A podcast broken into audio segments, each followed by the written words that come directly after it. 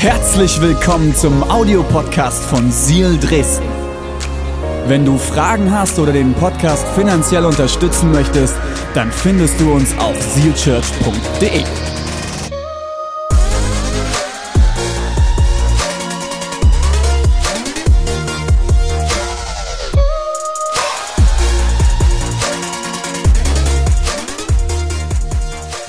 Wir haben letzte Woche eine Predigtserie gestartet. Ich habe äh, schon lange nicht mehr so viel Feedback gekriegt wie zur letzten Predigt. Ich habe das Gefühl, wir haben den Nerv getroffen, Interesse getroffen bei einigen von euch. Und äh, ist auf der anderen Seite auch die Predigtserie, die mich so sehr herausfordert wie schon sehr lange nicht mehr, weil ich mich sehr intensiv vorbereite darauf ähm, und ich mich vorher immer sehr stark frage, was ist diesen Sonntag dran, wo gehen wir tiefer rein. Und ich bin zutiefst davon überzeugt, dass diese Serie unsere Kirche nicht unverändert zurücklassen wird, wenn du dich darauf einlässt. Und was heißt das, wenn du diese Predigten nicht nur hörst, nach Hause gehst, sie wieder vergisst oder beim Mittagessen noch mit jemandem darüber diskutierst oder ob ich das griechische Wort perfekt ausgesprochen habe oder ob die Wortwurzel richtig war oder was auch immer dich nach so einer Predigt gerne beschäftigt. Diese Predigten werden dich nicht unverändert zurücklassen, wenn du Dinge anfängst in die Tat umzusetzen. Weißt du, wann Predigt eine Tiefe bekommt? Nicht, wenn du kognitive Gehirnorgasmen hast und mehr weißt. Kennt ihr das? Du kriegst eine Erkenntnis und so, oh, krass, das wusste ich nicht. Fühlt sich gut an. Der Mensch ist darauf aufgebaut, Wissen zu sammeln. Aber weißt du, wann Predigt wirklich Tiefe bekommt? Wenn du die Schritte anfängst zu gehen, die in der Predigt als Vorschlag kommen. Da kommt Tiefe nicht in die Predigt, aber in dein Leben. Und ich glaube, diese Predigtserie ist genau dafür gedacht, Kraft Gottes, Kraft Gottes, eine Serie über den Heiligen Geist. Bei einigen löst das Wort Heiliger Geist schon etwas Unbehagen aus. Aus verschiedensten Gründen. Vielleicht kommst du aus dem Hintergrund, wo der Heilige Geist gar nicht thematisiert wurde und es ist für dich alles neu. Vielleicht kommst du aus dem Hintergrund, wo der Heilige Geist negativ ähm, äh, konnotiert wurde. Also das ist alles so ein Schwarmgeist und diese Charismatiker und die Pfingstler, das ist alles gefährlich. So habe ich das gehört in meinen Teenagerjahren. Vielleicht hast du aber auch schon irgendwelche kirchlichen Veranstaltungen besucht, wo es um den Heiligen Geist ging und du dich total unwohl gefühlt hast. Wo es dir komisch ging, du gemerkt hast so, oh nee, das ist, nee, nicht mein Ding. Was einige Leute dann tun, ist, sie distanzieren sich vom Heiligen Geist. Sie sagen, damit will ich nichts zu tun haben. Das ist nicht mein Ding. Das ist komisch, das ist verrückt, das ist irgendwie übernatürlich, kann ich nicht erklären, lasse ich die Finger weg. Man hat eine schlechte Erfahrung gemacht und deswegen will man nichts mehr damit zu tun haben. Das ist wie wenn du Autofahren gelernt hast, einen Führerschein gemacht hast, einen Unfall baust oder dir jemand hinten drauf fährt, du eine schlechte Erfahrung machst und deswegen nie wieder Auto fährst. Das Autofahren an sich ist nicht verkehrt.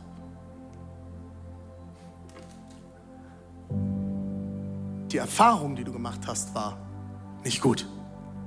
Deswegen ist aber das Autofahren nichts Verkehrtes.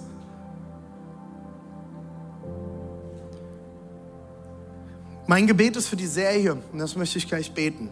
Auch wenn du eine der ersten Male da bist und du noch gar nichts damit anfangen kannst, wenn du die Predigt letzte Woche nicht gehört hast, hör sie dir gerne nochmal online an. Findest du auf allen möglichen Podcast-Plattformen, inklusive YouTube, kannst du es dir auch anschauen, weil ich dort nochmal die Grundlage gelegt habe, was ist denn der Heilige Geist? Wer ist der Heilige Geist? Mein Gebet ist jetzt, dass du diese Kraft Gottes heute anfängst, das erste Mal zu erleben in deinem Leben oder auch neu zu erleben. Als ich mit 18 Jahren das erste Mal eine Begegnung wirklich mit dem Heiligen Geist hatte, die mir auch nicht ausgeredet wurde danach,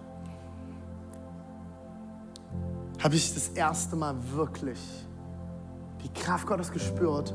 Und ich glaube bis heute, das ist der Grund, warum ich heute noch Christ bin. Glaube war nicht mehr nur noch eine Theorie in meinem Kopf, sondern es wurde praktisch und der Gott wurde anfassbar. Es wurde real. Und das hat für mich alles verändert. Und das glaube ich für dich. Dieser Gott ist real, dieser Gott ist keine Theorie, dieser Gott ist nicht nur bloße Bibelstellen oder eine Geschichte von damals. Er will dir heute, hier und jetzt begegnen. Und das wollen wir uns gleich anschauen. Ready? Ich spreche ein Gebet. Jesus, ich danke dir, dass du heute hier bist. Ich danke dir, dass du Leuten begegnen willst. Heiliger Geist, wir laden dich ein, dass du unsere Gedanken jetzt schärfst, dass wir dir begegnen können, dass, dass wir Erkenntnisse bekommen. Und vor allem, Heiliger Geist, ich, ich, ich will jetzt schon erwarten, während der Predigt, dass du Dinge bewegst, dass du Herzen bewegst, dass du Wunder tust, dass du rettest, dass du erfüllst. Heiliger Geist, fühl dich wohl. Fühl dich wohl in unserem Haus. Es geht nicht um uns. Es geht nicht um mich, es geht nicht um Seal Church. Es geht darum, Jesus, dass dein Name erhöht wird, dass Menschen dich kennenlernen und dass wir deine Kraft erleben. Wir lieben dich. Wir lieben dich. Und wir bekennen gemeinsam, es geht nur um dich. Amen. Amen. Amen. Deborah, ich danke dir.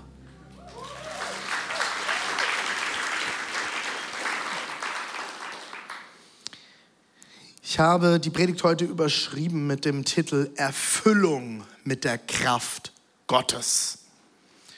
Und hier scheiden sich in den christlichen Kreisen die Geister. Die Theologen scheiden sich sowieso immer, grundsätzlich. Aber hier gibt es ganz, ganz viele Diskussionen darum. Wann kommt die Erfüllung mit dem Heiligen Geist? Wann ist man mit dem Heiligen Geist erfüllt? Wie zeigt sich die Erfüllung mit dem Heiligen Geist? Braucht man eine Erfüllung mit dem Heiligen Geist? Ist nicht jeder Christ mit dem Heiligen Geist schon längst erfüllt? Da wollen wir heute ein bisschen tiefer einsteigen und ich habe heute sehr viel Bibeltexte dabei. Ich würde dir empfehlen, wenn dich dieses Thema tiefer interessiert, heute mitzuschreiben, dir ein paar Bibeltexte auch mit aufzuschreiben und vielleicht auch in deiner Zeit mit Gott oder vielleicht auch in eurer Kleingruppe diese Woche mal noch mal tiefer dort reinzuschauen. Was sagen denn die Bibeltexte? Weil ich werde einen großen Schnellabriss hier versuchen, habe aber auch nur eine gewisse Zeit, die ich sowieso schon immer überschreite. Ähm, und wir haben heute noch Abendmahl vor, wir wollen heute noch beten für einige. Also also es ist heute noch viel Programm vor, deswegen schnallt euch an, zieht einen Helm an, es geht los, okay? Ich glaube, es gibt zwei Arten, den Heiligen Geist zu erfahren, zu erleben. Das erste ist eine Geburt. Wer war schon mal bei einer Geburt dabei? Dresden, Hände hoch. Leipzig hier, ein paar Leute. Joachim, deine Frau war nicht dabei. Das ist jetzt interessant. Also, Joachim meldet sich direkt ich war dabei, alles gesehen. Seine Frau, pst, auf. War, wart schon beide dabei, ja? Okay, wollten wir noch mal klären, ne? Jetzt hier klarstellen. Nicht, dass hier irgendwie komische Dinge auf einmal in der Gemeinde rumgehen. Hast du gesehen? Joachims Frau hat sich nicht gemeldet. Was war denn da los? Kennt ihr das? Das ist übrigens nicht, wie wir in der Gemeinde miteinander umgehen wollen. Just saying, okay, wir reden nicht übereinander, wir reden miteinander. Gut, bin beruhigt, haben wir geklärt, okay? Geburt. Das erste, wie du den Heiligen Geist erfahren kannst, ist durch eine Geburt. So, Achtung, hier geht es nicht um eine körperliche Geburt. Es gibt eine Geschichte, dort kommt ein junger Mann auf Jesus zu und fragt ihn ganz, ganz viele Sachen. Und Jesus sagt, du musst von neuem geboren werden. Und er fragt zurück so, hä, muss ich denn jetzt in meine Mutter hineinkriechen und nochmal neu geboren werden? Er sagt Jesus, nee, nee, hast du nicht verstanden. Du musst im Geist neu geboren werden. Das ist das, was wir eine Entscheidung für Jesus nennen. In krassen christlichen Kreisen nennt man es auch die Bekehrung. Ich weiß noch ganz genau, ich war elf Jahre alt. Und ich hatte drei Cousins, also ich habe insgesamt zwölf Cousins und Cousinen und drei davon waren in christlichen Kreisen damals unterwegs und haben mich mit in die Jungschar geschleppt in so eine Kindergruppe. Und dann kam der jüngste von den dreien, der ist anderthalb Jahre älter wie ich und das waren so meine großen Brüder. Ich bin ja der älteste von drei Kindern und ich habe eigentlich den ganzen Tag bei denen nur abgehangen. Das waren so meine großen Brüder. Dort konnte ich Wrestling auf dem Nintendo 64. Ja, Halleluja, Nintendo 64. Wer kennt das noch? Wer kennt noch Nintendo 64? Commodore 64. Da wird's schon dünner. Ein paar haben ihn genutzt, ich auch. Halleluja. Das waren noch Zeiten. Windows 3.1. Da war Windows noch cool. okay. Dort konnten wir zocken. Es waren meine großen Cousins und der Jüngste kam irgendwann, ich war elf, ich weiß das noch ganz genau und ich werde das nie vergessen. Unser Großer, der Älteste, der ist schon Auto gefahren und wir sind irgendwo hingefahren zu viert, äh, meine drei Cousins und ich und wir waren vor der Volksbank, wo ich aufgewachsen bin. Im Nachbarort gab es die Volksbank. Wir standen vor der Volksbank, mein ältester Cousin ging rein und wir haben uns im Auto angefangen zu unterhalten und der jüngste von den dreien fragt mich, René, hast du dich schon bekehrt? Und in meinem Kopf, mit meinem nicht christlich geprägten Gehirn, lief ein kleiner Mann mit einem Besen vorbei. Lass dieses christliche Kanaanäisch, okay? Versteht kein Mensch. Okay, das sind Worte, die verwendet kein Mensch im Alltag, okay? Deswegen verwenden wir diesen Begriff auch so selten, weil ich verbinde den nur mit eng so einem Straßenreinigungsmensch, okay? Nein, ich habe heute noch nicht gekehrt. Okay. Eine Entscheidung für Jesus wird in der Bibel auch mit einer Geburt beschrieben. Warum? Weil in dem Moment du von neuem geboren wirst. Du bist eine neue Kreatur, beschreibt die Bibel. Und das ist nur möglich durch die Kraft des Heiligen Geistes. Warum? Durch den Heiligen Geist bekommst du Erkenntnis über mehr. Du bekommst Erkenntnis über das Wort Gottes. Du bekommst Erkenntnis über Sünde in deinem Leben. Das ist genau das, was mit mir damals passiert ist mit zwölf Jahren. Ich habe mich entschieden für Jesus und danach habe ich auf einmal die Bibel verstanden. Ich werde das nie vergessen. Ich habe vorher, ich habe ich hab so viel Bibelarbeiten in der Jungschau durch. Ich bin da eigentlich immer nur hin, weil ich mit den Jungs spielen wollte und irgendeinen Blödsinn machen wollte. Aber dazu gehörte dann auch immer eine Bibelgeschichte, musste man machen. Ähm, das war immer sehr schwer für mich, weil ich dort ruhig sitzen musste. Das war sowieso immer schwer. Ähm, aber man hat mich geliebt dort, das war sehr gut. Ähm, und ich habe das nie gecheckt. Und die Mitarbeiter haben wirklich einen guten Job dort gemacht. Die haben wirklich, die haben die Bibel toll erklärt. Es gab tolle Geschichten, tolle Bilder auf dem Overhead-Projektor. Entschuldigung, wir sind im Osten Polylux. Äh, das war einer der ersten Worte, das ich lernen musste hier, der Polylux. Ja, es war mein erster Dienst, als ich in die Ausbildung kam. Ich habe auf dem Polylux noch Folien gelegt im Worship. Das waren noch Zeiten, du. Das waren noch Zeiten. Und da gab es eine Frau in der Gemeinde, die hat da immer so schöne Bilder drauf gemalt. Sonnen und solche Männlein. Wer war so in, einer, in so einer Gemeinde schon? Ja, Halleluja. Wer ist immer noch in so einer Gemeinde? Okay. und daheim gehen ein paar Hände hoch. Immer noch mit Overhead-Projektor. Okay. René, jetzt muss ich konzentrieren, wir haben noch was vor. Ähm, auf jeden Fall, ich habe eine Entscheidung für Jesus getroffen. Ich habe gesagt, Jesus, ich brauche dich in meinem Leben. Ich erkenne, ich schaff's nicht allein. Ich gebe dir alles, was ich habe und ich will, dass du in mein Leben kommst. Und ab dem Moment habe ich die Bibel geöffnet und ich habe Dinge angefangen zu verstehen. Und das war total verrückt für mich. Ich weiß doch, die ersten Wochen, ich war zwölf Jahre alt, ich habe Lesen gehasst. Ich habe Lesen abgrundtief gehasst und ich habe angefangen, Bibel zu lesen und ich habe verstanden auf einmal, was dort steht. Warum? Weil ich im Geist neu geboren wurde. Etwas Neues ist in mir entstanden. Das ist das Erste, was der Heilige Geist tut. Sprich, wenn du mich jetzt fragen würdest, René, habe ich den Heiligen Geist? Wenn du Jesus in deinem Leben angenommen hast, wenn du dich für Jesus entschieden hast, bin ich 100% davon überzeugt, dass du den Heiligen Geist hast und dass er in dir lebt und dass er in dir Wohnung genommen hat, weil nur durch den Heiligen Geist konntest du Jesus erkennen. Nur durch den Heiligen Geist konntest du erkennen, dass du Gott brauchst. Dann gibt es aber eine zweite Erfahrung und die nennt die Bibel, ähm, die Bibel beschreibt es, dass der Heilige Geist kommt und dich ausstattet mit Kraft. Du bekommst Kraft, du bekommst den Heiligen Geist und ich glaube, dass das etwas ist, was viele Christen noch nicht erlebt haben. Wir werden nicht nur durch den Heiligen Geist neu geboren, sondern wir werden, und der Bibelstelle sagt das im Neuen Testament, bis zum Überfluss erfüllt. Wir werden bis zum Rand gefüllt und zum Überfließen mit dem Heiligen Geist erfüllt. Und jetzt sage ich dir auch, warum es Gemeinden gibt, die das ablehnen. Weil das die, der größte Sieg ist, den der Feind haben kann in unseren Kirchen. Weil wenn eine Gemeinde nicht zum Überfließen gefüllt ist mit der Kraft Gottes, hast du lauter leere Christen. Und was dann passiert ist, wir predigen ein Evangelium, wo Leute anfangen, von Dingen sich zu entfernen in ihrem Leben. Sie wollen Dinge lassen in ihrem Leben. Sünde nennen wir das als Christen. Ich werfe Dinge aus meinem Leben raus, die laut Gottes Ideen nicht gut sind für mein Leben. Ich distanziere mich von Lüge. Ich distanziere mich von Menschen, die toxisch sind und mir nicht gut tun.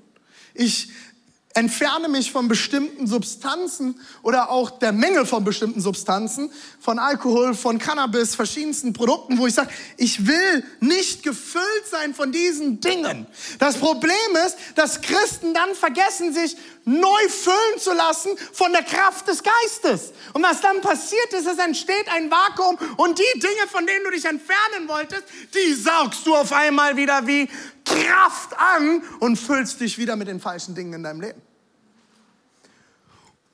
Und das ist ein Kreislauf, der die Christen beschäftigt hält. Und das werden Kirchen, die sich anfangen, um sich selbst zu drehen. Das sind Christen, die anfangen, sich um sich selbst zu drehen. Warum? Weil du anfängst aus eigener Kraft Dinge aus deinem Leben zu entfernen, Dinge zu ändern und du bist aber eigentlich komplett leer. Und viele kommen dann in den Survival-Modus, der christliche Überlebensmodus. Das Problem ist, wenn du im Survival-Modus bist, geht es ums Überleben. Wenn es ums Überleben geht, geht es um dich. Nur um dich, nur um dich und um sonst niemanden. Und daraus entstehen Kirchen, die sich mehr darum drehen, wie ein Gottesdienst auszusehen hat, welche Kleidung der Pastor zu tragen hat, welche Abläufe wir machen, wo mehr übereinander gelästert wird und geredet wird, über die Leute in der Kirche hergezogen wird, über Pastoren gelästert wird, wo sich Gruppen das Maul zerreißen darüber, wie die Kirche gerade wieder mal nicht ist, weil die Kirche vergessen hat, welche Kraft sie hat und was ihr Auftrag ist, dass Menschen durch den Überfluss, der durch dich hindurch fließt, Jesus kennenlernen. Und ich frage dich heute, egal wo du gerade sitzt, ob in Halle, in Dresden, im Erzgebirge, online vielleicht auch später im Podcast, wann hast du das letzte Mal, wenn du dich Christ nennst, jemanden zu Jesus geführt? Okay. Wollt ihr niemanden beschämen? Das ist unser Hauptauftrag, Freunde. Ich würde dich heute fragen, bist du zum Überfluss gefüllt mit der Kraft Gottes? Oder drehst du dich immer noch um dich selbst? Um den Gottesdienst, der dir nichts gegeben hat. Weißt du was? Wenn du von der Kraft, Gottesdienst, von der Kraft Gottes gefüllt bist, dann brauchst du keinen Gottesdienst mehr, der dir dient, sondern dann wirst du zum lebendigen Gottesdienst. Und das ist das einzige Mal, wo im Neuen Testament übrigens das Wort Gottesdienst vorkommt.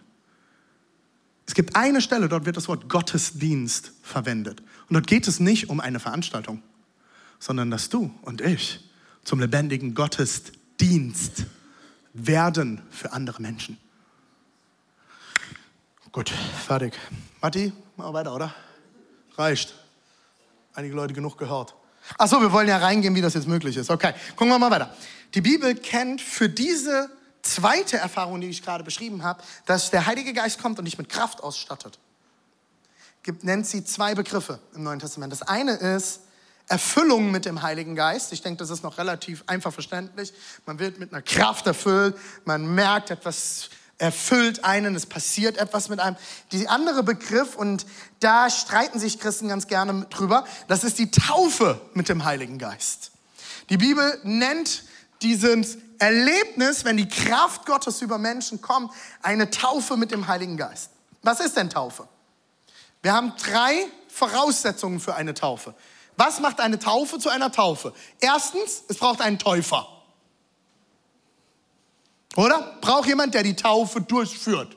Kennt ihr, wenn wir hier Wassertaufe machen, stehen zwei Leute mit dem Wasser, bums, einmal runter, einmal hoch. Je mehr Sünde im Leben, desto länger bleiben die Leute unten. Und äh, bei einigen hat es schon länger gedauert. Nein, keine Angst, wenn du mich bei uns taufen lassen willst, machen wir nicht. Ähm du brauchst einen Täufer. Das zweite ist, du brauchst einen Täufling, jemand, der sich taufen lässt, okay? Und das dritte ist ein Element, in dem getauft oder mit dem getauft wird.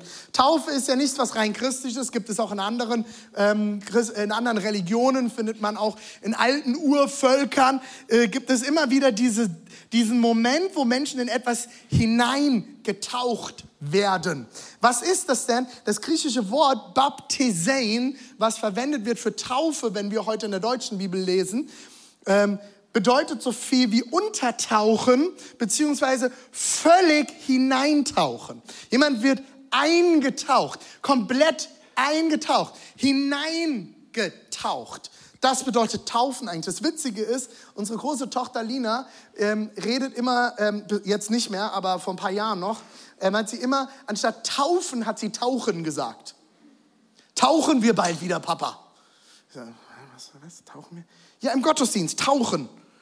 Ah, taufen. Ja, tauchen, Papa. Äh, sie hat eigentlich viel, viel tiefer verstanden, worum es geht, als wir. Wir haben einen schönen christlichen Begriff erfunden, den wenige Leute heute noch kennen, vor allem in unserer Region. Meine Tochter hat es verstanden, die Leute werden getaucht. Untertauchen. Die Taufe mit dem Heiligen Geist ist nichts anderes. Menschen werden komplett in die Kraft des Heiligen Geistes hineingetaucht hineingetaucht, bis zum Überfluss gefüllt. Und damit das auch sichergestellt wird, werden sie untergetaucht. Versuch mal untergetaucht zu werden, ohne danach nass zu sein. Du bist zum Überfluss gefüllt. Jetzt gehen wir ein bisschen in die Bibel rein. Markus 1, Vers 7. Johannes rief den Leuten zu. Hier geht es um Johannes den Täufer, ähm, der Menschen im äh, Jordan getauft hat. Leute kamen, haben Sünde bekannt, haben gesagt, ich habe Mist gebaut, bababab, und dann wurden sie getauft. Und man geht mittlerweile auch davon aus, dass Menschen öfters als einmal sich taufen lassen haben. Es war eine Art, ich spreche ein ganz bisschen Blatt runter, ein Reinigungsritual, ein geistliches, okay? Vielleicht kennt ihr das sogar ähm, äh, manche Leute, die sich mit indischen Religionen beschäftigen, haben das auch schon gesehen. Dort gibt es auch solche Reinigungsrituale, wo Menschen ins Wasser gehen und sich reinwaschen. Das Interessante ist, das Wasser hat ja gar keine Kraft. Die Flüsse sind manchmal so dreckig, dass es Kraft hat. Aber geistlich hat es keine Kraft. Das Wasser ist nicht das, was die Kraft hat. Und das wird ziemlich richtig interessant. Johannes rief den Leuten zu, nach mir wird ein anderer kommen, oh nee, das machen wir aber anders. Ich will das schöner unterstreichen. Machen wir nochmal hier. So, der ist gerade. Der viel mächtiger ist als ich. Ich bin nicht einmal würdig, ihm die Schuhe auszuziehen. Ich taufe euch mit Wasser, aber er wird euch mit dem Heiligen Geist taufen. Er wird euch nicht nur mit in Wasser hineintauchen, Baptize, sondern er wird euch in den Heiligen Geist mit der Kraft Gottes hineintauchen. Was sehen wir hier? Wir haben einmal den Täufer. Der Täufer, der hier genannt wird, der andere, das ist Jesus. Der Täufer ist Jesus. Der Täufling ist ein Mensch. Und das Element ist hier nicht Wasser, sondern der Heilige Geist. Wir finden also zwei verschiedene Taufen im Neuen Testament. Das eine ist die Wassertaufe. Die kennt ihr auch aus unserer Kirche, wenn ihr schon eine Weile dabei seid, wo wir hier vorne die Becken aufstellen und ein paar Leute reinwerfen. Äh, haben wir in allen Standorten. Wir haben früher haben wir im See getauft. Wir waren am Markleberger See. Wir haben im, äh, in der Schladitzer Bucht getauft. In Dresden haben wir jetzt äh, in der Elbe getauft. Die Hauptsache Wasser. Eine Wassertaufe gab es in unserem Studium, hatten wir eine große Diskussion, was mache ich, wenn ich jemanden taufen möchte, aber es existiert kein Wasser, weil wir in der Wüste sind. Ist interessant. Schon mal die Frage gestellt? Ja, deswegen studiert man Theologie. Das sind die Dinge, die man dann diskutiert. Wir haben dann gesagt, na dann nehmen wir das Element, ist ja nicht das Wichtigste, nehmen wir halt Sand. Auch, ist auch interessant mit Abendmahl, ne? wir feiern nachher nochmal Abendmahl. Geht es um die Elemente im Abendmahl? Muss das wirklich Wein und Brot oder Traubensaft sein? Kann das auch was anderes sein? Ich habe auch schon mit Chips und Cola Abendmahl gefeiert. Salben? Jemanden zu salben? Ich habe auch schon mit Margarine gesalbt. War nichts anderes da. Ist alles möglich. Es geht ja nicht in, in erster Linie um das Element. Wir glauben ja nicht an einen Gegenstand, Leute. Wir glauben nicht an ein Element. Wir glauben an die Kraft Gottes. Und die Elemente sind Symbole. Das sind Dinge, die etwas verdeutlichen, die etwas zeigen. Zum Beispiel bei der Salbung, das Öl. Früher hat man Lampenöl verwendet. Öl war, um Licht zu bringen. Es hat, ist ein Zeichen, dass du Menschen Licht zusprichst. Was ist denn Licht? Die Kraft Gottes. Jesus ist das Licht. Interessant. Wir finden zwei Taufen. Das eine ist die Wassertaufe und das andere ist die Taufe mit dem Heiligen Geist. Menschen werden im Wasser hineingetaucht, Menschen werden in den Heiligen Geist hineingetaucht. Und die, das Neue Testament spricht von beiden. Sie spricht nicht nur einmal von Taufe und äh, das ist alles und manchmal wird der Heilige Geist dafür verwendet, manchmal wird Wasser dafür verwendet. Nein, es unterscheidet ganz klar, es wird von zwei verschiedenen Dingen gesprochen. Das eine ist die Wassertaufe. Was ist die Wassertaufe? Das ist der Moment, wo sich Menschen für Jesus entscheiden. Deswegen taufen wir auch nur Erwachsene in unserer Kirche, weil wir glauben, dass Menschen sich für Jesus entscheiden und danach eigenständig eine Entscheidung treffen, in dieses Becken zu steigen und sich untertauchen zu lassen. Als ein Zeichen in der sichtbaren und der nicht sichtbaren Welt von ich gehöre jetzt zu Jesus Christus. Und ich habe so viele Leute erlebt, die vor ihrer Taufe Kämpfe hatten innerlich, weil es auch ein Zeichen ist an die nicht sichtbare Welt, die geistliche Welt das Übernatürliche. Ja, daran glauben wir. Und dann sprechen wir von der geistlichen Taufe, der Heilig Taufe mit dem Heiligen Geist, der Geistestaufe. Was ist das? Wir gehen ein bisschen tiefer. Johannes 14, 16 bis 17. Dann werde ich den Vater bitten, dass er euch an meiner Stelle einen anderen Helfer gibt. Wer redet hier? Jesus redet hier zu seinen Jüngern und er spricht davon, wenn er geht, wenn er die Erde verlässt, wird er ihnen den Vater darum bitten. Ich habe letzte Woche habe ich euch erklärt, Vater, Sohn, Heiliger Geist. Der Sohn bittet den Vater, dass er ihnen an seiner Stelle einen anderen Helfer gibt, der für immer Okay, für alle Christen, die gelehrt wurden, diese Kraft des Heiligen Geistes, die Gaben des Heiligen Geistes, da werde ich nächste Woche drauf eingehen, waren nur für die erste Kirche gedacht, okay? Es gibt eine Bewegung unter Christen, die sagt, die Kraft des Heiligen Geistes war nur für die erste Kirche. Wunder, die Gabe in Zungen zu reden, all das werde ich tiefer noch drauf eingehen. Wäre nur für die erste Kirche. Bullshit! Sorry.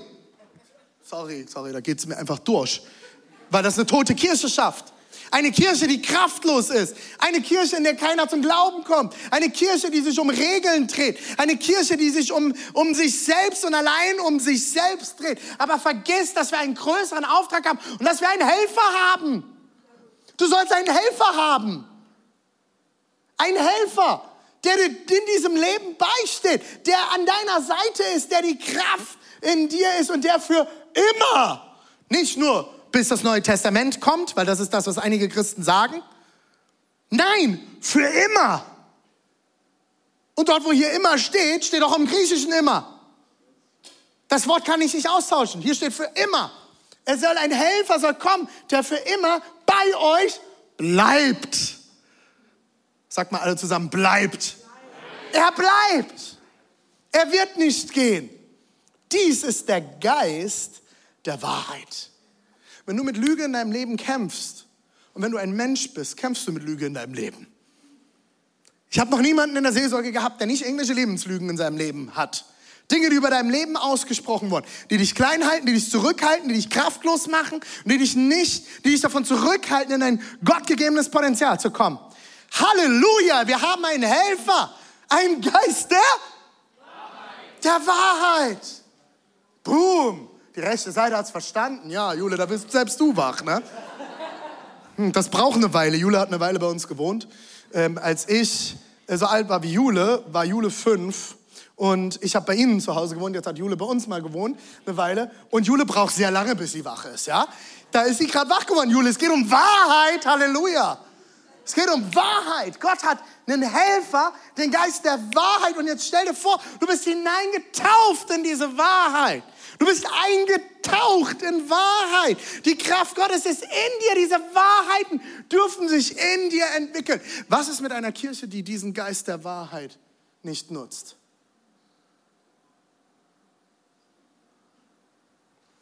Ich überlasse euch euren Gedanken. Die Welt kann ihn nicht annehmen, aufnehmen. Nächste Seite. Denn sie ist blind für ihn und erkennt ihn nicht. Aber, sag mal alle aber. Aber, ganz wichtiges Wort in der Bibel, da musst du aufpassen. Aber ihr, Seal Church, kennt ihn. Denn er. Habt ihr Dresdner mitgemacht? Ich mache es nochmal auch für euch. Denn er bleibt bei euch und wird, Achtung, wo? Er wird in euch leben. Die Kraft Gottes soll in euch leben. Der Geist der Wahrheit soll euch bestimmen. Nicht des Lästerns, nicht des Lügens, nicht des Schandmauls. Mal so ein schönes altes christliches Wort auszupacken, oder? Kann man jemand sagen, dass wir hier nicht das Wort Gottes predigen?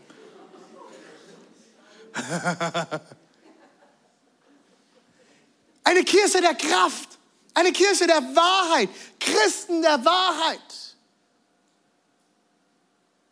Was wäre, wenn diese Wahrheit dein Leben bestimmen würde? Was wäre, wenn dieser Geist der Wahrheit in dir leben würde? Welche Kraft wäre in dir? So, und jetzt, meine lieben Freunde, die schon lange dabei sind und Gott irgendwie mal so, ja, finde Gott ganz gut, so, ja, Bibel ist auch nicht verkehrt. Ähm, ich habe dann auch noch Butter und äh, Margarine und ähm, ich sage, alles okay und alles ist super. Ein Scheiß! Das ist das, was christliche Religion davon unterscheidet von anderen Religionen. Es ist nämlich keine Religion, es ist nicht nur etwas Totes, es ist etwas Lebendiges. Es ist ein Gott zum Anfassen, es ist ein Gott, der lebt, der in dir Wohnung nimmt. Keine Religion dieser Welt kennt einen Gott, der in dir Wohnung nehmen will, eine Beziehung zu dir nehmen, haben möchte und mit dir unterwegs sein will, dir einen Helfer zur Seite stellt, der Wahrheit in Kraft in dir sein will. Und das passiert, wenn Kirche, wenn Kirche nicht dem Heiligen Geist folgt, sondern bloßen Theologien, bloßen Regeln, falschen Theologien und nicht mehr der Kraft des Geistes folgt, wird sie langweilig, müde, tot und selbstzentriert. Da habe ich keinen Bock drauf. Dafür mache ich den Scheiß nicht. Sag ich euch ganz ehrlich. Für kein Geld der Welt will ich mit einer toten Kirche unterwegs sein. Eine Kirche, die sich selbst zerstört. Eine Kirche, in der ich gearbeitet habe, existiert nicht mehr, weil sie sich so selbst zerstört hat, dass sie sich aufgelöst hat. Mein Pastor und ich haben damals zusammen den Dienst niedergelegen, weil die so vergiftet und zerstörerisch war und so von Lügen und Lästereien manipuliert war, dass die Kraft des Geistes der Wahrheit keine Macht mehr hatte. Ich war in einem ältesten Meeting, die Leute, die damals die Kirche geleitet haben, und die haben sich wieder gefetzt und gestritten. Und Christen, die dort saßen, sich nur noch angeschrien haben und Dinge vorgeworfen haben. Und ich bin aufgestanden und wir waren in einem Büro, ganz witzig, auf der Leipziger Straße in Frankfurt. Ähm, Gott wusste damals schon, wo mein Weg hingeht. Und wir, wir, wir, ich stand an dem Fenster und dort ist so eine Einkaufspassage gewesen und an diesem Fenster sind wahrscheinlich pro Stunde mehrere tausend Leute vorbeigegangen. Und ich habe aus diesem Fenster geguckt und ich habe das Team damals angeguckt und gesagt, ich war damals als Jugendpastor angestellt, Jugend und Kids. Und ich habe gesagt, Leute, ich habe die Schnauze so voll. Da draußen laufen pro Stunde wahrscheinlich tausend Leute an unserem Fenster vorbei. Statistisch gesehen gehen die alle in die Hölle. Wie viele von denen haben wirklich Gott erkannt. Wie viele von denen haben diese Kraft in ihrem Leben jemals gesehen oder erleben dürfen? Und wir haben nichts Besseres vor, als uns zu zerfetzen über irgendwelche Gemeindescheiße? Ich bin raus. Ich kündige hiermit. Es war zwei Wochen vor unserer Hochzeit. Ich habe gekündigt. Ich bin nach Hause gefahren. Ich habe meine Verlobte damals, Bora, angeschaut. Ich habe gesagt, Schatz, ich habe keine Arbeit mehr. Ich bin raus. Ich habe keinen Job mehr. Ich bin raus. Ich kann das nicht mehr. Die haben mich angegriffen in diesem Meeting, weil in der Studentenarbeit, die ich damals aufgebaut habe, gewachsen in anderthalb Jahren von null auf über 100 Leute, mit 70 Prozent Leuten, die zum Glauben gekommen sind. Und diese Ältestenrunde hat mich angegriffen, wie ich in einer Gemeindekrise eine wachsende Arbeit bauen kann. Und ich habe gesagt, ich habe hab sie angeguckt, ich gesagt, aus einem Grund weil ich verstanden habe, was unser Auftrag ist und ihr scheinbar nicht. Ihr zerfetzt euch. Ihr macht die Kirche tot. Christen, die übereinander lästern, die den Pastor versuchen zu stürzen und zu zerstören. Zeigt mir, wo das in der Bibel steht. Was sagt euch der Geist der Wahrheit? Was sagt die Kraft Gottes? Ist das unser Auftrag? Ist das das, was Jesus gesagt hat? Kirche, die kraftlos ist? Nein. Das sagt uns die Bibel nicht. Geht raus und mache zu Jüngern. Verkündet das Evangelium, die gute Botschaft. Tauft sie und lehrt sie zu halten, was ich euch gegeben habe. Matthäus 18, äh 28, Markus 16. Und dann der Heilige Geist. Die Kraft Gottes wird mit ihnen sein und ihr werdet Zeichen und Wunder sehen. Das ist das, was das Wort Gottes sagt. Das ist die Kirche, die ich sehen will. Und die Bibel schreibt hier, die Welt kann den Heiligen Geist nicht annehmen, weil sie ihn nicht erkennt. Jetzt wird es ganz, ganz spannend. Das heißt, die Welt kann ihn nicht bekommen, aber die Welt kann etwas anderes bekommen. Da ist die Bibel sehr klar. Johannes 3,16. Was ist denn eigentlich die Welt? Das sind die, die Gott nicht kennen. Johannes 3,16, den Vers, den man immer liest, wenn man eine neue Bibel mal sich angucken will. Oh, ist die Übersetzung gut? Mal schauen, was in Johannes 3,16 steht. Äh, eine der bekanntesten Bibelverse. Nicht umsonst, denn Gott hat die Menschen, und hier steht in der Urübersetzung die Welt, so sehr geliebt, dass er seinen einzigen Sohn für sie hergab. Jeder, der ihn an, an ihn, Entschuldigung, glaubt, wird nicht zugrunde gehen, sondern das ewige Leben haben. Das ist das, was für die Welt da ist. Für die Welt ist der Sohn da. Und wenn der Sohn gekommen ist und ich Jesus Christus angenommen habe in meinem Leben, dann kann ich den Heiligen Geist erkennen. Und dann kann die Kraft Gottes kommen. Und dann kann ich die Kraft Gottes in mein Leben einladen. Die Welt kann den Heiligen Geist nicht empfangen, aber sie können durch Christus neues Leben empfangen. Neues Leben kommt durch Jesus und durch die Wassertaufe. Aber für dich, du bist zu früh, das kann nicht sein. Ich habe noch 78 Bibelstellen, wir gehen noch rein. Begleit mich, ist okay, wir gehen tiefer rein. Ich klinge eh besser, wenn du spielst. Und dann gibt es die Taufe mit dem Heiligen Geist. Also, wir gehen jetzt noch in fünf Ereignisse in der Apostelgeschichte, an denen wir von der Erfüllung mit dem Heiligen Geist lesen, okay? Laufschuhe an. Geht los. Wo sehen wir in der Apostelgeschichte, der Geschichte der ersten Christen, die Erfüllung mit dem Heiligen Geist, die Taufe mit dem Heiligen Geist? Das erste ist Pfingsten, die Entstehung der Kirche. Apostelgeschichte 2, 2 bis 6. Ich lese euch das schnell vor. Plötzlich kam vom Himmel her ein Brausen wie von einem gewaltigen Sturm und erfüllte das ganze Haus, in dem sich die Jünger versammelt hatten. Zugleich sahen sie etwas wie züngelndes Feuer. Weil ich letzte Woche erzählt, der Heilige Geist wird mit Feuer immer wieder auch beschrieben im Neuen Testament oder in der Bibel. Das sich auf jeden einzelnen von ihnen niederließ. Okay, das ist crazy. Crazy. Komische Sache.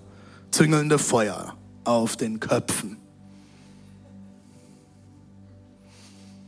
So wurden sie alle, oh, das ist so gut, nicht nur ein paar, so wurden sie alle, wo sind wir da jetzt? Hier, nee, ganz oben, da, alle, alle, nicht nur alle aus Halle, sondern alle wurden mit dem Heiligen Geist was erfüllt.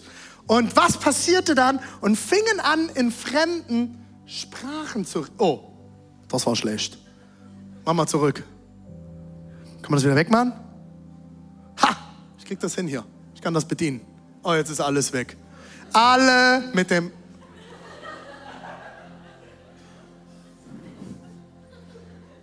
Max, irgendwas ist passiert.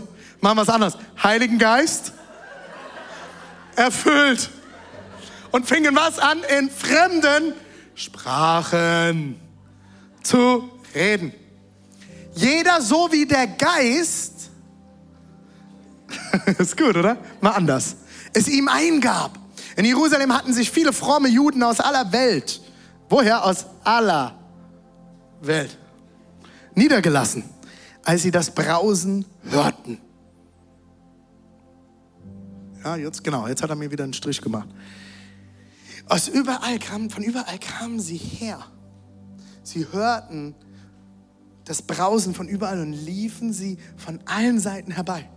Fassungslos hörte jeder die Jünger in, seinen, in seiner eigenen Sprache reden. Es geht weiter in Apostelgeschichte 2,33. Nun hat Gott ihn zum Herrscher eingesetzt und ihm den Ehrenplatz an seiner Seite, an seiner rechten Seite gegeben. Hier geht es um Jesus. Jesus ist aufgefahren in den Himmel und er sitzt zur Rechten Gottes. Jesus empfing vom Vater, deswegen brauchst du erst Jesus, den Heiligen Geist, wie es vorausgesagt war. Weil Jesus ist der Täufer. Hier ist nicht Joel Daco der Täufer oder René Wagner, wenn es um den Heiligen Geist geht, sondern Jesus selbst, wie es vorausgesagt war, und gab ihn uns. Ihr seht und hört jetzt selbst, dass es in Erfüllung gegangen ist. Jesus selbst ist jetzt der Täufer. Er ist der, der dir den Heiligen Geist geben kann. Wenn du Jesus Christus als deinen Herrn und Retter angenommen hast, wenn du ihn in dein Leben eingeladen hast, kannst du ihn darum bitten, dir den Heiligen Geist zu geben. Petrus bezieht sich hier auf das, was gerade eben passiert ist, dass sie den Heiligen Geist bekommen haben. Zehn Jahre später, im Hause des Cornelius, haben sich ein paar Heiden versammelt, Leute, die Gott nicht kannten, keine Juden. Und passiert Folgendes in Apostelgeschichte 10, 44 bis 45. Petrus hatte seine Rede noch nicht beendet. Mein Traum, okay? Situation wie jetzt. Petrus predigt, noch nicht fertig. Okay?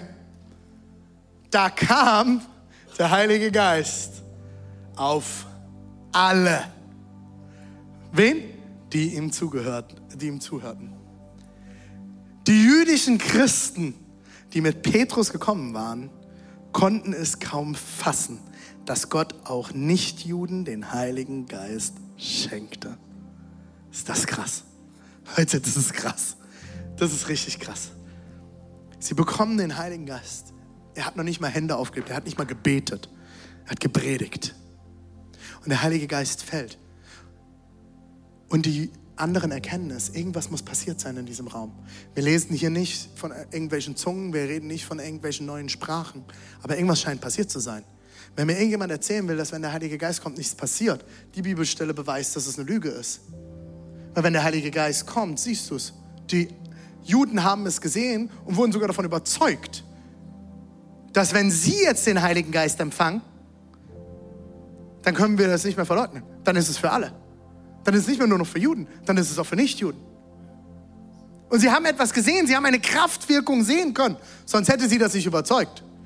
Die haben sich nicht dahingesetzt, haben den Heiligen Geist empfangen, Petrus. Danke. Beweise ist da. Siehst du doch. Irgendwas muss passiert sein mit diesen Jungs und Mädels, dass die Jungs und Mädels, die mit Petrus unterwegs waren, gesagt haben, die haben den Heiligen Geist empfangen. Irgendwas muss passiert sein. Sie haben etwas gesehen. Es gibt dann einige, die das bezweifeln, dass da etwas passiert ist. Wir schauen mal weiter. Äh, ich bin zutiefst davon überzeugt, dass hier richtig was passiert ist. Wisst ihr nämlich was? In 46 geht es weiter. Wisst ihr, was dort steht? Denn sie hörten, wie die Menschen in fremden Sprachen redeten und Gott lobten. Das ist nämlich hier passiert. Wir finden wieder das Reden in neuen Sprachen.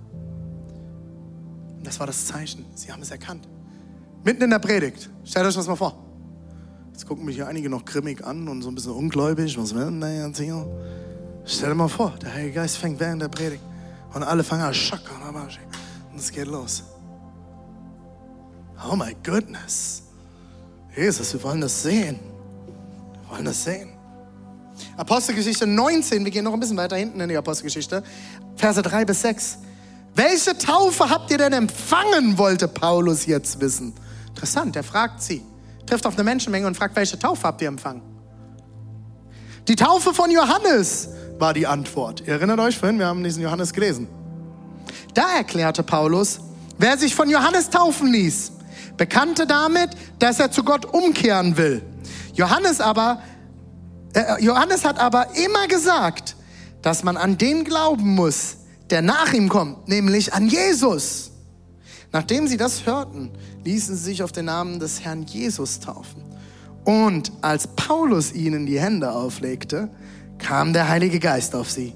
Sie beteten in fremden Sprachen und redeten, was Gott ihnen eingab.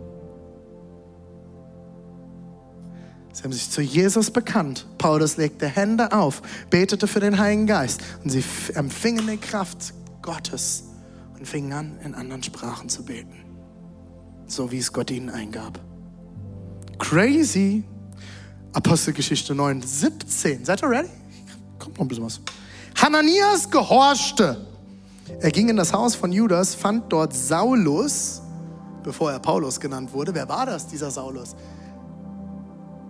Ein sehr überzeugter Jude, der Christen tötete. Der Paulus, der die meisten Bücher im Neuen Testament geschrieben hat, hat Christen abgeschlachtet. Er hat gesagt, das ist ihr Lehre und wir müssen das abtöten. Und irgendwann fand Paulus auf so einem Pferd wieder. Und Gott begegnete ihm, Jesus selbst. Und nach der Begegnung war er blind. Total crazy. Und dann passiert Folgendes. Gott spricht zu Hananias, einem anderen Mann, der Christus kannte. Und er ging in das Haus von Judas, fand dort Saulus und legte ihm die Hände auf. Lieber Bruder Saulus, sagt er. Warte mal, jetzt nennt er den schon Bruder? Der hat doch gerade eben noch Christen abgeschlachtet. Ja, weil der Heilige Geist ihm gesagt hat, er soll zu ihm gehen und er hat Jesus Christus angenommen. Warte mal, Jesus, bist du dir sicher? Ich soll zu diesem Saulus gehen, der schlachtet uns ab. Nein, nein, nein, ich bin ihm begegnet. Du wirst ihn finden, er ist blind, leg ihm die Hände auf und tauf ihn im Heiligen Geist. Lieber Bruder Saulus, sagt er, Jesus der Herr, der dir unterwegs erschienen ist, hat mich zu dir geschickt, damit du wieder sehen kannst und mit dem Heiligen Geist erfüllt wirst. Wir lesen nicht, dass er in neuen Sprachen spricht. An dieser Stelle. Aber wir wissen, dass Paulus es tat. Woher? Aus einem Brief, den er an die Korinther schrieb. Paulus schreibt einer Gemeinde, die er unterweist, mit den Gaben des Geistes umzugehen. Da werden wir nächste Woche nochmal drauf schauen. 1. Korinther 12 bis 14. Da wird erklärt, wie Paulus der Gemeinde in Korinth sagt, wie sie jetzt mit diesen Gaben, die der Heilige Geist ihnen gibt, umgehen. So mit, dieser, mit den neuen Sprachen etc., mit prophetischem Reden. Und das ist ganz, ganz interessant. Die haben so wild getrieben, dass Paulus, das ist die einzige Gemeinde, der Paulus das schreibt. Keine andere Gemeinde bekommt so einen Brief. Keine andere. Nur Korinth schreibt er einen Brief, wo er erklärt, wie sie mit den Gaben umzugehen haben. Er erklärt auch dort, dass Frauen in der Gemeinde zu schweigen haben. Warum? Weil die es zu bunt getrieben haben. Dort gab es dann Christen, die gesagt haben, man hat nur den Heiligen Geist, wenn man in neuen Zungen redet. Das ist ja nicht die Wahrheit. Und dort schreibt Paulus, es ist so genial, ich liebe diesen Text. Im 1. Korinther 14, 18 beginnt er das Ganze mit, ich bin Gott dankbar, dass ich mehr als ihr alle in unbekannten Sprachen rede. Er schreibt ihnen, wie sie mit den Gaben umzugehen hat. Er erklärt es ihnen. Ihr breibt es viel zu bunt, meine lieben Freunde.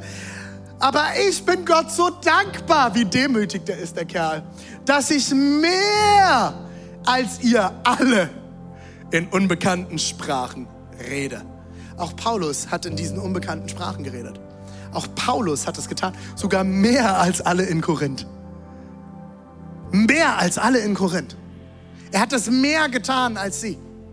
Irgendwas muss in dem Moment passiert sein, als Hananias ihm die Hände aufgelegt hat und er den Heiligen Geist empfangen hat. Er hat nicht nur sehen können, sondern eine Kraft ist über ihn gekommen. So, und jetzt keine Angst, ich werde jetzt fertig.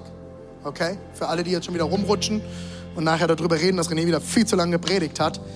Ja, ihr braucht Wort Gottes, meine lieben Freunde. Apostelgeschichte 8, 14, 17. Als die Apostel in Jerusalem hörten, dass die Samaritaner Gottes Botschaft angenommen hatten, schickten sie Petrus und Johannes zu ihnen. In der betreffenden Stadt angekommen, beteten die beiden für sie und baten Gott, ihnen den Heiligen Geist zu geben. Also, es gibt eine Gruppe in Samarien, die hat Christus angenommen. Die haben sich für Jesus entschieden. Die haben sich wahrscheinlich sogar mit Wasser taufen lassen. Und dann erfahren sie davon und sie gehen hin, damit sie den Heiligen Geist empfangen können. Bis zu diesem Zeitpunkt war der Heilige Geist noch auf keinen einzigen von ihnen herabgekommen. Sie waren nur auf den Namen von Jesus, dem Herrn, getauft. Nach dem Gebet legte Petrus und Johannes ihnen die Hände auf und jetzt bekamen auch sie den Heiligen Geist. Es scheint mehr zu geben als Errettung, liebe Freunde. Es scheint mehr zu geben als Errettung. Hier wird nicht von den Zungen geredet. Aber jetzt passt mal auf. Es geht weiter im Vers 18. Als Simon sah, wer ist Simon? Simon war ein Zauberer, wird ein paar Verse vorher erklärt. Ein Zauberer, der rumgezogen ist und komische, dämonische Dinge getan hat, beschreibt die Apostelgeschichte. Ein paar Verse vorher. Als Simon sah, dass der Heilige Geist denen gegeben wurde, denen die Apostel die Hände auflegten, bot er Petrus und Johannes was? Geld an und sagte, gebt mir Anteil an dieser Kraft, damit auch bei mir jeder den Heiligen Geist bekommt. Irgendwas Verrücktes muss passiert sein. Der Typ zieht von Ort zu Ort, zieht irgendeine crazy Show ab und bekommt Geld dafür. Dann kommen die Apostel, beten für die Jungs und Mädels dort. Der Heilige Geist kommt. Irgendwas Krasses muss passiert sein, dass dieser Simon, der Zauberer, kommt und sagt, hey Leute, ich gebe euch mein Geld. Ich will das haben. Was habt ihr dort? Gebt mir das. Ich will auch Leuten die Hand auflegen und der Heilige Geist soll kommen. Das ist krass, was hier passiert, Freunde. Wann ist das letzte Mal an unserer Tür hier jemand reinmarschiert und hat gesagt, ich gebe euch all mein Geld, wenn ich das haben kann, was ihr da habt? Wann ist das letzte Mal ein Nachbar bei dir aufgetaucht? Gesagt, ich bezahle dich dafür, wenn ich das haben kann, was du hast. Wann ist das letzte Mal jemand bei dir auf der Arbeit zu dir gekommen?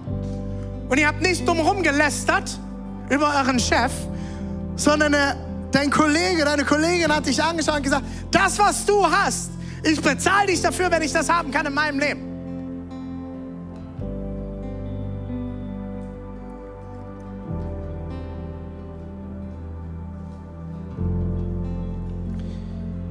Wollen wir mal schauen, wie Petrus reagiert hat? Richtig geil. Ich liebe die Bibel. Geh mal eine Seite weiter. Hier. Zur Hölle mit dir! Und deinem Geld! Okay, ich habe das jetzt ein bisschen aggressiv gesagt. Warum? Weil hier steht, fuhr Petrus ihn an, okay? Lass mal die Bibel lebendig werden. Zur Hölle mit dir und deinem Geld! Fuhr Petrus ihn, aber der ist doch Christ, der muss doch ganz liebevoll reden. Christen sind doch immer lieb und brav, fallen nicht auf, reden leise, müssen die Predigt immer in so einem Singsang halten. Nein, dort wo die Kraft Gottes kommt, dort ist Kraft, dort ist Wahrheit. Zur Hölle mit dir und deinem Geld, fuhr Petrus ihn an. Zu denken, was Gott schenkt, könne man kaufen Klammern Anmerkung der Redaktion, bist du dumm? Kannst du nicht kaufen. Zur Hölle mit dir. Du hast gar nichts verstanden. Du hast Christus nicht. Ihr erinnert euch, ich habe euch vorhin erklärt, die Welt kann den Heiligen Geist nicht sehen. Sie können ihn nicht annehmen, wenn sie Christus nicht haben. Nein, du hast keinen Anteil an dieser Kraft und hast kein Anrecht. Oh, ich liebe dieses Wort. Du hast kein Anrecht darauf. Es geht weiter. Denn in deinem tiefsten Inneren bist du nicht aufrichtig vor Gott. Du hast Christus nicht angenommen. Bereue, kehre um, doch deine Verschlagenheit und bete zum Herrn. Vielleicht findest du Vergebung für deine üblen Absichten. Ich sehe nämlich, dass dein Denken durch und durch vergiftet ist und dass das Böse dich fest in seinem Griff hat. Der Geist der Wahrheit war in Petrus und er hat es erkannt.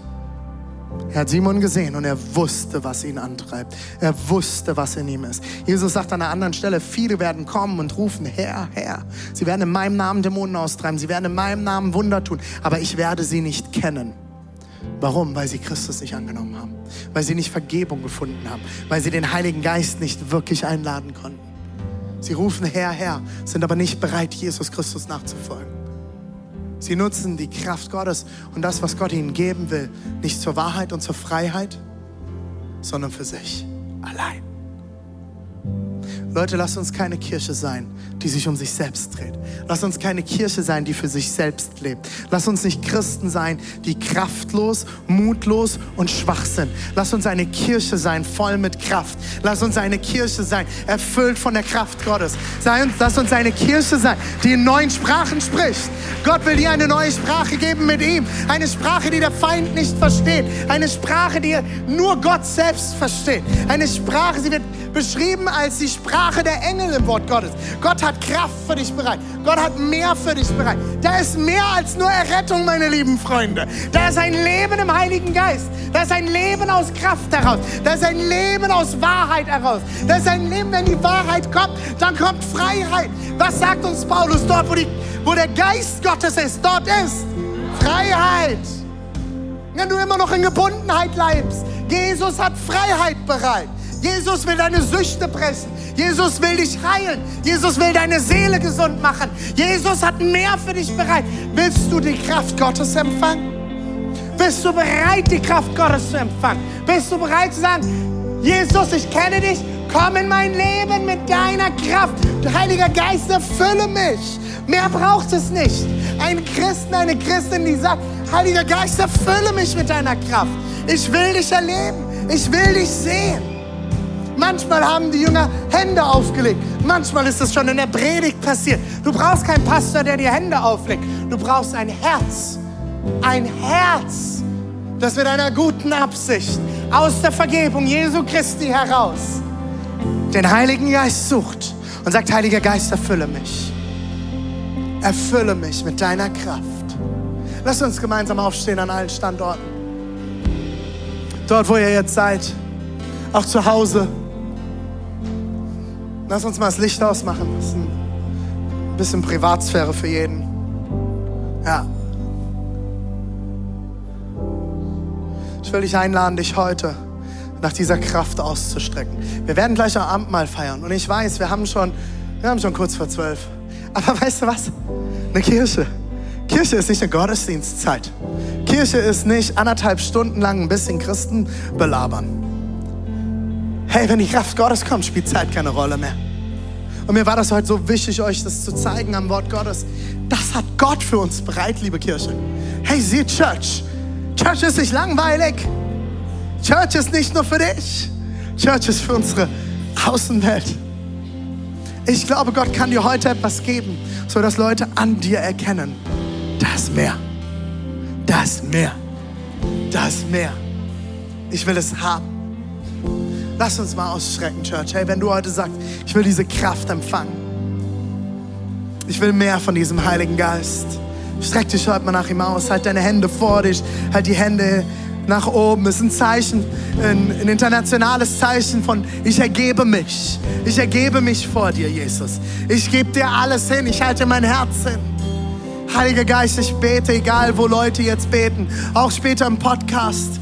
Wenn Leute mitbeten, Jesus, ich bete jetzt, Heiliger Geist, dass du kommst. Dass du kommst mit Kraft heute Morgen. Ich bete, dass du neue Zungen austeilst heute Morgen. Dass du neue Sprachen austeilst. Dass Leute anfangen, in deinen Sprachen zu reden, Jesus. Ich bete, dass du kommst mit dem Geist der Wahrheit. Ich bete, dass Wahrheit sich heute, heute sich breit macht in deinem Herzen. Dass du jetzt in diesem Moment Erkenntnisse bekommst über Lügen, die dein Leben bestimmen. Ich bete, Heiliger Geist, dass du jetzt Süchte brichst in Jesu Namen. Ich bete, dass du jetzt kommst, Heiliger Geist, dass du freisetzt. Brich Bahn, Heiliger Geist. Brich Bahn. Brich Bahn. Komm, Heiliger Geist. Komm. Komm. Wie ein Fluss. Wie ein Fluss bricht dir Bahn. Erfüllung bis zum Überfluss. Bis zum Überfluss. Mehr von dir, Heiliger Geist.